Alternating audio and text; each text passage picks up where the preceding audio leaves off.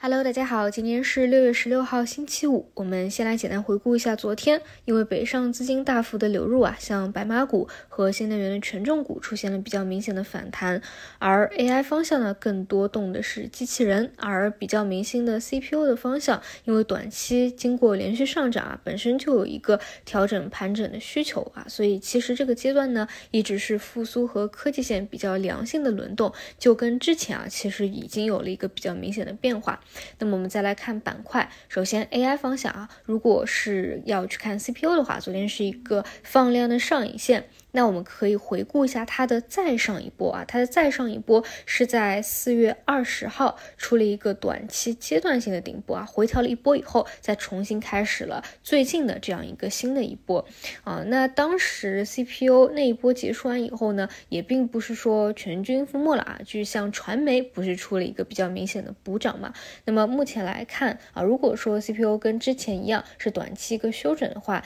那会不会延续到其他的细分方向啊？是你。去看 AI 板块这段时间可以去关注着的。那么像昨天呢，主要是机器人啊，不过昨天机器人的起来更多还是消息的刺激。上海这边瞄准了人工智能技术前沿，构建通用大模型，加快人性机器人的创新发展，新增。应用工业机器人不少于两万台，但是机器人呢，是我在起来之前啊，就给大家讲的，我 AI 就是关注这个方向，因为呢，它其实属于等风来的这个阶段啊，你总归会有政策或者说知名的国内国外企业家去提及它的啊，所以呢，相对于啊，最近那个科技线提到的华为五 G 芯片这个方向，容量呢也更加大一点啊，像华为五 G 它就是一个比较小的独立分支了。啊，那么正好呢，也蹲到了这个消息啊，所以有了一个促进。那到底能不能够继续有一个表现呢？因为上一次有消息刺激啊，其实第一天啊比较爆发的涨停潮以后。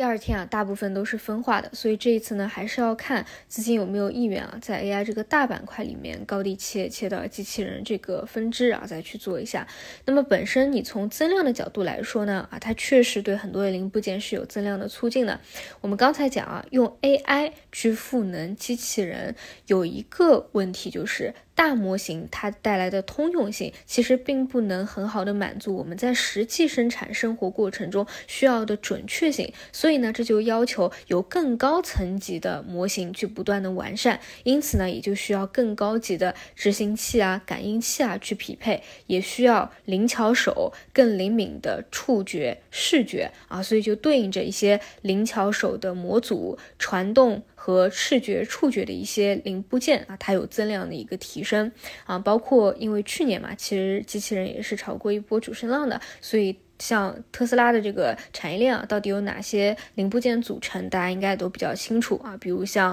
伺服电机啊、减速器、空心杯电机、旋转关节、线性关节等等啊。总之就是对应着，嗯，这一波也是上涨的一个方向嘛。基本上就是把去年那些明星的标的啊拉出来，再轮了一波。其实啊，这就是做处于生命周期偏早期的啊，未来的景气度比较高的方向的一个好处，就是虽然一波结束了以后啊，但只要你回调下来，回调的比较充分了，大家都知道啊，你这是未来发展的方向，它总归还是会起来的啊，不像说你已经完全走下坡路了，那可能什么时候解套也都不清楚了。那今天呢，还是去关注一下机器人它的一个分化的情况吧，跟上次去做一个对比，然后呢，再来看复苏线这。这边啊，盘后是出了利好消息的。商务部说要推动出台支持恢复和扩大消费的一系列政策措施啊。那这里继续看一下前排的那些连板标的啊，会不会打开空间嘛？整体复苏方向相对比较强势的还是汽车链啊，